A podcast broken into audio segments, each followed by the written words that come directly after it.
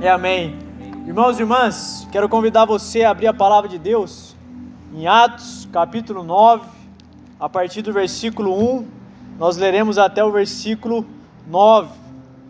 A história da conversão de Saulo a Paulo. Por mais que a biografia do apóstolo Paulo ela seja impressionante, eu e você precisamos entender uma coisa nessa noite. Cristo é mais importante na vida de Paulo do que o próprio Paulo. E toda a vida de Paulo aponta para Jesus. Por mais que eu e você olhemos para a biografia dele e fiquemos impressionados com aquilo que ele fez, ele só o fez por causa do Espírito Santo e de Jesus que atuava na vida dele. Tudo nas Escrituras aponta para o nosso Mestre, para o nosso Deus Jesus Cristo. E nessa noite eu e você seremos lembrados mais uma vez daquilo que Cristo fez na vida do apóstolo Paulo. E o texto começa dizendo: Saulo, respirando ainda ameaças de morte contra os discípulos do Senhor, dirigiu-se ao sumo sacerdote e lhe pediu cartas para as sinagogas de Damasco, a fim de que, caso achasse alguns que eram do caminho, assim homens como mulheres, os levasse presos para Jerusalém. Seguindo ele estrada fora, ao aproximar-se de Damasco, subitamente uma luz do céu brilhou ao seu redor, e caindo por terra, ouviu uma voz que lhe dizia: Saulo, Saulo, por que me persegues? E ele perguntou: Quem és tu, Senhor? E a resposta foi: Eu sou Jesus, a quem tu persegues. Mas levanta-te e entra na cidade, onde, te, onde te, te dirão o que te convém fazer. Os seus companheiros de viagem pararam emudecidos, ouvindo a voz, não vendo, contudo, ninguém. Então se levantou Saulo da terra, e abrindo os olhos, nada podia ver. E guiando-o pela mão, levaram-no para Damasco. Esses três dias sem ver, durante os quais nada comeu e nem bebeu. A partir desse texto, nós vamos falar sobre o seguinte tema: Saulo, um homem lapidado no espírito, a beleza e os frutos de uma vida de intimidade com Deus. E eu quero reiterar aqui: o que veremos nessa noite é o que Cristo fez na vida de um homem, é o que Cristo fez na minha e na sua vida. As grandes biografias de homens e mulheres de Deus na história da igreja, todas elas, indistintamente apontam para Jesus. Ele vai ser sempre glorificado na vida do apóstolo Paulo. Por mais que se escrever um livro sobre ele, ele, a sua vida, aponta para esse Cristo glorioso e maravilhoso que o interceptou no caminho de Damasco. E a nossa primeira verdade desse texto é que há um novo propósito para a vida de Paulo. De perseguido, ele é chamado a ser um pregador do Evangelho. Do local onde Paulo estava até chegar em Damasco, mais ou menos, ele ia percorrer 240 quilômetros. Paulo era intenso naquilo que ele fazia. E eu quero que você guarde essa palavra no seu coração, que no final dessa nossa mensagem eu quero retomar essa intensidade do apóstolo Paulo. O apóstolo Paulo era intenso, Filipenses 3,5 diz: ele era intenso e zeloso em guardar a lei. Hebreu de Hebreus, quanto à lei, fui fariseu. Quanto ao zelo, persegui a igreja. Quanto à justiça que há na lei, irrepreensível. Ele mesmo dá o testemunho de que ele era um homem intenso, ele guardava toda a lei. Ele tinha um zelo pela cultura judaica, pela religiosidade judaica dos seus pais.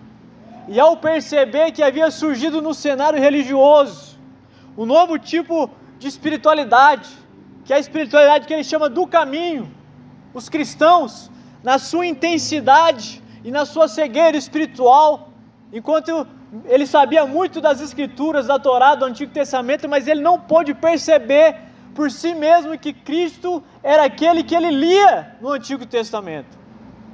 E essa intensidade de Paulo fez com que ele caminhasse 240 quilômetros até chegar intencionalmente a Damasco, embora ele não vai chegar lá, porque Jesus Cristo vai interceptá-lo no caminho e vai mudar a história do apóstolo Paulo.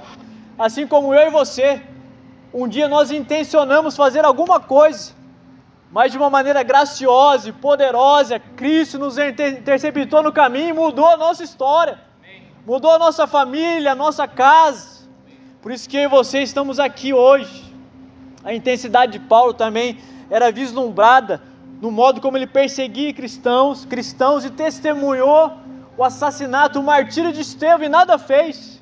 Olha o que ele diz em Atos 26: Muitas vezes os castiguei por todas as sinagogas, obrigando-os até a blasfemar. Ele pegava um cristão e dizia para ele o seguinte: Negue Jesus, você é do caminho, então negue Jesus, blasfeme contra ele, e você será solto.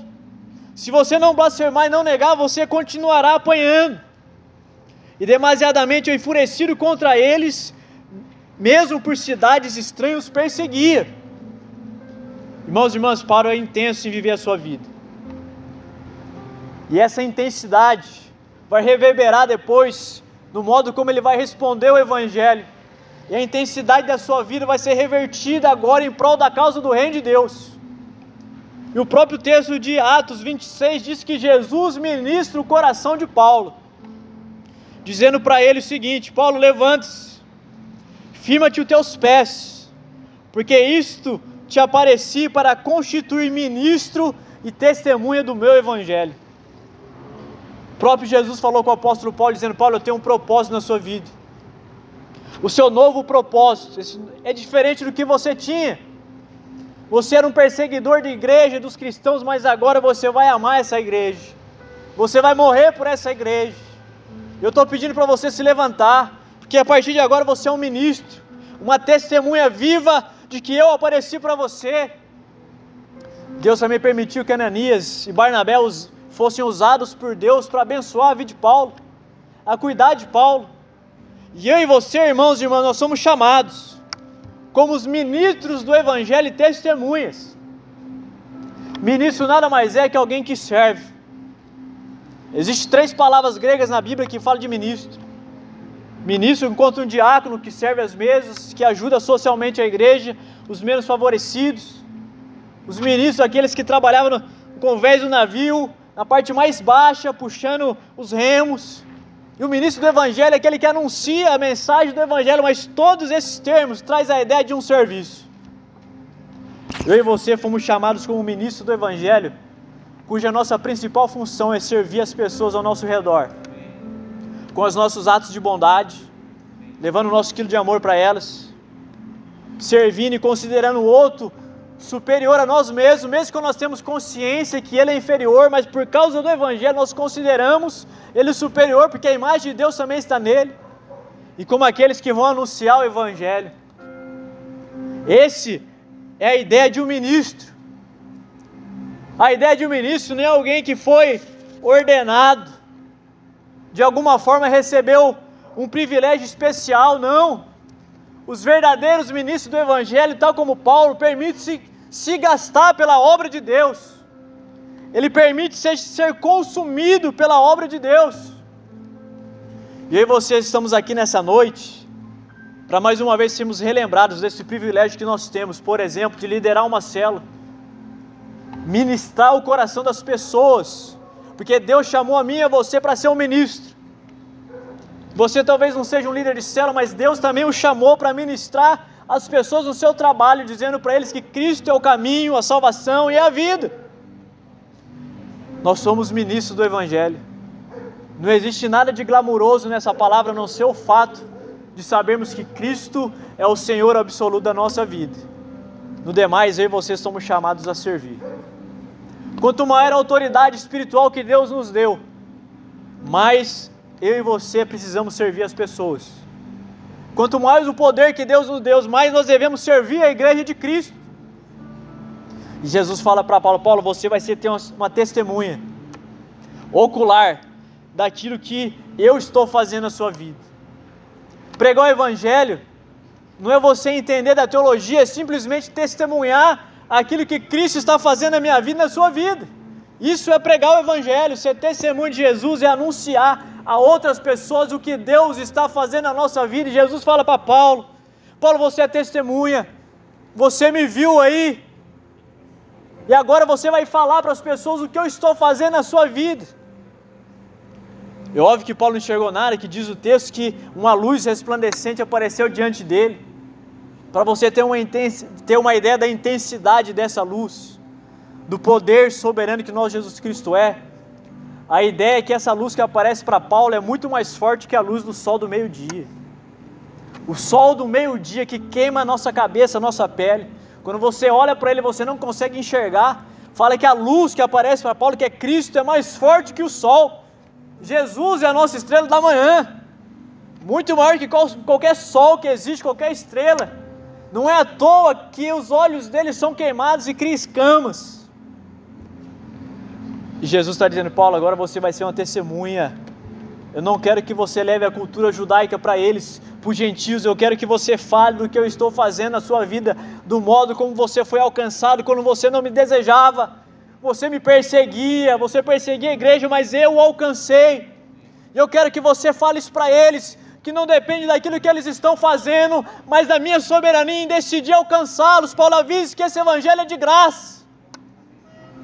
E existem frutos de intimidade que o apóstolo Paulo tem na sua vida a partir da conversão que ele tem com Cristo. Paulo se tornou íntimo do Espírito Santo. O texto diz em Atos 16, 9: Durante a noite, Paulo teve uma visão. Nela, um homem da Macedônia em pé rogava-lhe: Passe a Macedônia, ajuda-nos.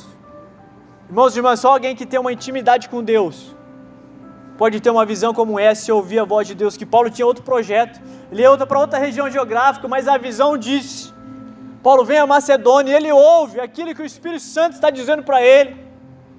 Assim como João diz às igrejas do Apocalipse: ouça o que o Espírito Santo disse. Ouça o que o Espírito Santo está dizendo essa noite para você, meu irmão, minha irmã, porque hoje é uma noite de sermos restaurados na nossa vida espiritual e voltarmos a desfrutar da intimidade com esse Espírito Santo de podermos ouvir a voz dele por meio da sua palavra, de desejar a vida de intimidade com ele no nosso quarto. É isso que o apóstolo Paulo está fazendo. Ele fica três dias em jejum e oração, tentando entender o impacto do que Cristo estava fazendo na vida dele. Imagina a situação do apóstolo Paulo. Mas ele ficou três dias em jejum e oração, tentando compreender o que Cristo estava fazendo na vida dele. Olha, nunca deixe de ouvir a voz do Espírito Santo quando ele diz para você, vai e prega o Evangelho. Porque talvez esse Evangelho que você vai pregar ali, você está libertando uma vida do suicídio. Ouça a voz do Espírito Santo que diz para mim, você todo dia pregue o Evangelho, não importa onde você está. Paulo ouviu a voz do Espírito, teve essa visão, e sabe o que aconteceu? Ele alcança uma mulher chamada Lídia. Ela é uma mulher, uma empresária de grande influência naquela cidade de Filipos. Paulo ia para outro lugar, mas ele ouve, vê a visão e decide para Macedônia, obedecendo a Deus. E Lídia agora é alcançada. Eu quero que você também preste muita atenção nessa mulher. A gente vai voltar a ela daqui a pouco. Ele estava numa reunião com algumas mulheres, ela ouve o evangelho, a mente, o coração dela se abre, ela se converte, é batizada. Por ouvir a voz de Deus, esse fruto de intimidade, Paulo liberta uma jovem endemoniada que dava lucro para os seus senhores. Essa jovem tinha 15 donos, ela trabalhava para 15 pessoas. E o apóstolo foi lá e libertou essa mulher. Sabe por quê? Porque o evangelho é capaz de libertar qualquer pessoa de qualquer amarra, de qualquer obra do diabo. O evangelho é capaz de fazer isso. E ouvindo a voz do Espírito Santo, porque ele era íntimo dele, ele não permite que o carcereiro cometa suicídio, dizendo assim: olha, fique tranquilo, nós não fugimos da cadeia. E o apóstolo Paulo agora é usado por Deus para que esse carcereiro também seja batizado ele, a sua casa. A biografia de Paulo é impressionante, mas o mais impressionante é o modo como Deus conduz Paulo, direcionando a vida dele, fazendo com que ele viva a vontade de Deus para a vida dele. Isso nos leva à nossa segunda característica desse texto viver na dependência do Espírito Santo. Então agradeça ao Senhor Jesus pelos planos de 2020 que talvez não deram certo. O apóstolo Paulo tinha um plano de ir a Damasco, mas Jesus frustrou o plano do apóstolo Paulo, disse: Você não vai para Damasco. Você pode ter planejado o que você quiser, apóstolo Paulo, mas para mim você é um vaso escolhido e eu que sei sobre todas as coisas e conheço o futuro, eu sei o que é melhor para você. Não se lamente em 2020 por projetos que não deram certos. Talvez até relacionamentos que não se concluíram, eles se desfizeram. Cristo sabe o que é melhor para mim e para você. Ele sabe. Enquanto o apóstolo Paulo estava querendo prender cristãos, Jesus Cristo estava chamando o apóstolo Paulo para amar esses cristãos agora. Jonas tem uma estratégia em fugir de Deus para não pregar para Nínive. Mas Deus tem um plano melhor para Jonas. E leva Jonas até Nínive. E Nínive se converte. Queridos irmãos e irmãs, eu sei que talvez seja difícil entender os momentos que nós vivemos na nossa vida. E até mesmo entendermos os momentos que não deram certo em 2020. Ou até de um tempo passado. Mas de uma coisa eu e você temos convicção e certeza. Deus tem o melhor plano para mim e para a sua vida. Descanse na soberania de Deus, descanse no cuidado de Deus. Não queira ir para Damasco, porque Deus pode parar diante de você com uma luz e dizer: Você não vai para lá, eu quero que você vá para cá. E se você trazer memória, como eu estou trazendo aqui agora, você consegue perceber que muitos projetos da sua vida, muitos relacionamentos que não deram certo, embora a gente não tenha entendido no começo, no início, hoje você agradece a Deus por eles, por não ter dado certo, porque Deus colocou o melhor que tem no seu coração. Agradeço ao Senhor nesse momento, pelos planos que não deram certo. Deus é soberano sobre todas as coisas. Provérbios 19, 21 diz: O ser humano pode fazer planos Contudo, quem decide é Deus, o Senhor. Planeje, mas descanse na soberania de Deus que detém o poder sobre todas as coisas. E existe um plano de Deus para mim e para a sua vida. Existe um plano maravilhoso, extraordinário, que está lá em Jeremias 29, 12. E eu quero ler com você. Esse é o plano de Deus para mim e para você nesse tempo de pandemia, de tudo aquilo que está acontecendo, porquanto somente eu conheço os planos que determinei a vosso respeito, declaro, Senhor, planos de fazê-lo prosperar e não de lhes causar dor ou prejuízo, plano para dar-vos esperança e um futuro melhor. Esse é o plano de Deus para mim e para você. Se aproprie dessa palavra nessa noite. Não vá para Damasco. O plano do Senhor é de vida, é de paz, é de prosperidade, é de um futuro melhor. Em breve a gente vai olhar para 2020, vai ver o que Deus fez em 2021 e vai agradecer pelo 2020. Porque é isso que nosso Deus faz. Se o apóstolo Paulo tivesse levado a cabo o seu plano hoje, ele não seria conhecido como apóstolo Paulo. Graças a Deus que os planos do apóstolo Paulo fracassaram porque Deus sempre tem um plano melhor para mim e para você. E esse plano envolve toda a igreja, envolve cada um de nós. E essa é a nossa terceira verdade nesse texto. Nós somos a igreja 24 por 7. Nós somos a igreja. Não havia uma igreja física, o apóstolo Paulo perseguia cristãos. E ele fala: Quem é você? Eu sou Jesus a quem tu persegues. Não havia uma igreja institucionalizada, prédios. O povo de Deus se reunia nas casas, nas ruas. E o apóstolo Paulo perseguia a igreja, a noiva de Cristo. Há duas coisas importantes na igreja que elas são fundamentais. Primeiro que a igreja é uma instituição, era uma organização. Ela tem um CNPJ. Como CNPJ contrata-se colaboradores, demite-se colaboradores, paga água, paga energia. É a igreja local que nós chamamos. Você vê a igreja presente central, uma igreja local, você enxerga nós estamos no pátio, no estacionamento de uma igreja local. Mas a igreja, como organismo, é a igreja espiritual de Cristo que está espalhada para o mundo inteiro. Que só Deus sabe quem é. E essa igreja que Paulo estava perseguindo. A igreja ela se reúne uma vez por semana aqui no domingo, no sábado, na terça, outros dias. Mas a vida da igreja ela acontece fora das quatro paredes. E Deus estava convocando o apóstolo Paulo para que ele fosse aos gentios, a outros lugares que ainda não viam uma igreja estabelecida, para que essas pessoas fossem alcançadas pelo Evangelho. E existem marcas presentes na igreja que nós discernimos se essa igreja é verdadeira ou não. A primeira marca de uma igreja verdadeira é a correta pregação do Evangelho. É quando a igreja ela se esmera em pregar a palavra de Deus do jeito que ela é. Sabe, nenhum pregador do evangelho deveria subir num púlpito com plena segurança em si mesmo. Mas todo pregador do evangelho que fosse assumir qualquer púlpito deveria subir diante dele com frio na barriga. Porque a mensagem que ele anuncia é a mensagem de vida e esperança. Ele não pode apresentar diante de Deus ao povo algo que ele faz nas coxas. O temor, a reverência diante dessa palavra tem que gerar no nosso coração um frio na barriga. Porque quando nós ficamos 100% seguros que nós vamos fazer, nós colocamos a eficiência de qualquer sermão nas nossos, na nossa mão, no nosso talento, nas regras da oratória. Mas o que nós precisamos como pregadores do Evangelho, líderes de cela, é dependermos da unção e do Espírito Santo. A correta pregação do Evangelho. Depois é a administração dos sacramentos, a ceia e o batismo. O apóstolo Paulo entendia isso muito bem, falou: só batizei Cristo e Gaio.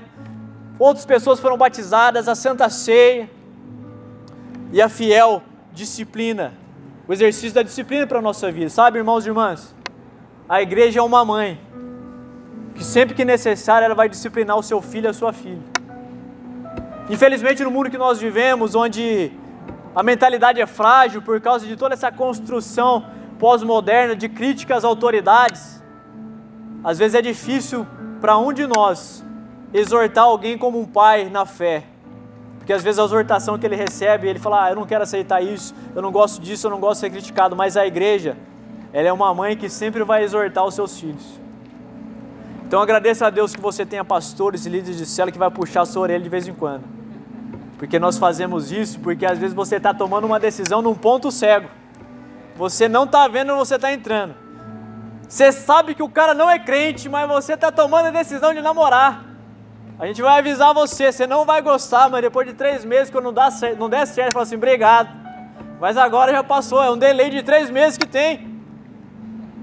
Não fique chateado conosco, porque às vezes você está tomando uma decisão num ponto cego. É a nossa função como igreja. Essa mãe cuidar dos seus filhos. E o apóstolo Paulo entendia isso muito bem. As cartas que ele escreve são grandes exortações àquela igreja, porque o apóstolo Paulo amava aquela igreja. Sabe o que é importante? Eu quero trazer para você aqui dois conceitos, a gente vai caminhar para o final dessa mensagem. O primeiro conceito que a igreja precisa ter, que nós chamamos de 24 por 7, é o conceito de apóstolo. E olha que interessante que JB de Carvalho fala no seu livro Metanoia. O sentido original da palavra apóstolo indica o líder de uma expedição que vai colonizar um país que foi conquistado. Os apóstolos têm autoridade celestial para poder desembarcar no país estrangeiro e recriar a cultura de forma a ser compatível com a cultura do reino. Eu e você fomos chamados para colonizar os lugares que nós frequentamos como igreja. Faculdade, empresa, Lídia, ela foi chamada por Deus a partir da vida apóstolo Paulo, agora ela é capaz, entendendo que ela faz parte do corpo vivo de Cristo, essa igreja invisível, ela influencia agora os empresários da região dela. Eu e você fomos chamados para colonizar lugares que nós frequentamos. E quando você coloniza um país, você leva os valores desse país com você, e os nossos valores são os valores do céu. Então a sua empresa tem que carregar dentro dela os valores do reino de Deus. A nossa faculdade, a sua sala de aula tem que carregar os valores do reino de Deus. A nossa casa tem que carregar os valores do reino de Deus que nós fomos chamados para colonizar os lugares que nós frequentamos. Essa é a igreja 24 por 7, ela não para. A gente vem aqui para abastecer, pegar um gás para enfrentar a semana. Mas agora no jogo de verdade, segunda-feira, terça, onde você está, você vai ser essa pessoa usada por Deus como Lídia foi, para impactar a vida das pessoas que estão do seu lado. Essa igreja que caminha todos os dias, em todos os momentos. É por causa disso que as nossas células continuam a crescer. Porque líderes de célula, irmãos e irmãs que frequentam, são membros, discípulos dessa célula, eles entenderam isso, eles vão, levam a cultura do reino e traz pessoas para que elas compreendam Jesus. E olha que interessante a palavra eclésia. O Ed Veloso, no seu livro chamado Eclésia, ele diz: A igreja era um movimento sem prédio formado de pessoas, projetado para operar no mundo dos negócios 24 horas por dia, 7 dias por semana com o propósito de ter um impacto sobre tudo e todos. Preste atenção no que eu vou falar. A igreja, ela não é perfeita, mas a igreja é a única instituição colocada por Deus nessa terra que ainda é esperança para esse mundo. Se há alguma coisa nesse mundo que ainda as pessoas acreditam é na igreja. A igreja não tem a ver com o nosso prédio, com a igreja local, a igreja tem a ver comigo e com você. As pessoas ainda olham para a minha vida e para a sua vida e acreditam naquilo que Deus está fazendo, porque nós carregamos o valor do reino todo o tempo. 2020 a gente pode transformar essa nação, politicamente, economicamente, carregando dentro de nós os valores do reino, para que o mundo entenda que a igreja é um farol que vai iluminar a cidade por causa de Cristo. Eu e você somos essa igreja. Na segunda-feira, onde você vai trabalhar, que você possa carregar os valores do reino dentro do seu coração, a tal ponto que as pessoas possam olhar para mim e para você e dizer: Eu quero esse Cristo que habita dentro de você.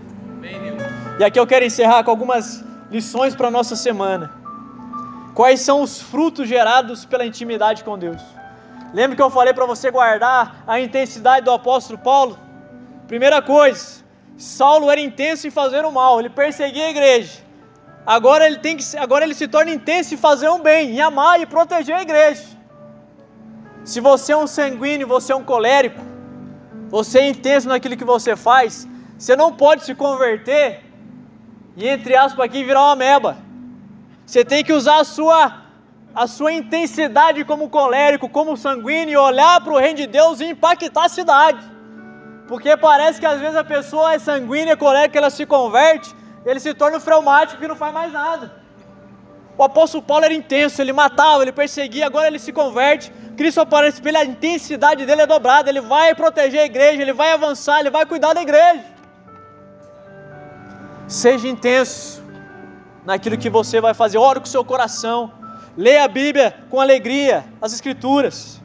Antes nós éramos intensos no pecado, o submundo, né, a trecheira, o mundo underground do pecado, nós éramos intensos nisso. Agora nós devemos ser intensos numa busca por santidade. Da mesma forma que nós amávamos do pecado e gostávamos de se relacionar com ele, agora o nosso coração tem que desejar uma vida de piedade. Intensos em evitar o pecado e buscar uma vida de santidade. Antes nós éramos intensos em falar mal das pessoas. O apóstolo Paulo, ele dizia que Jesus era maldito. A partir do texto de Deuteronômio 22, ele blasfemava contra Cristo.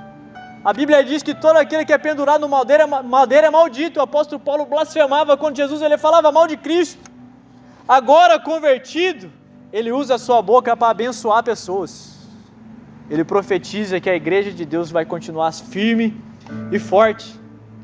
Tantas coisas que a gente pode tirar aqui. Se nós antes éramos embriagados, bebíamos todas, hoje nós temos que ser intensos na nossa busca pelo Espírito Santo.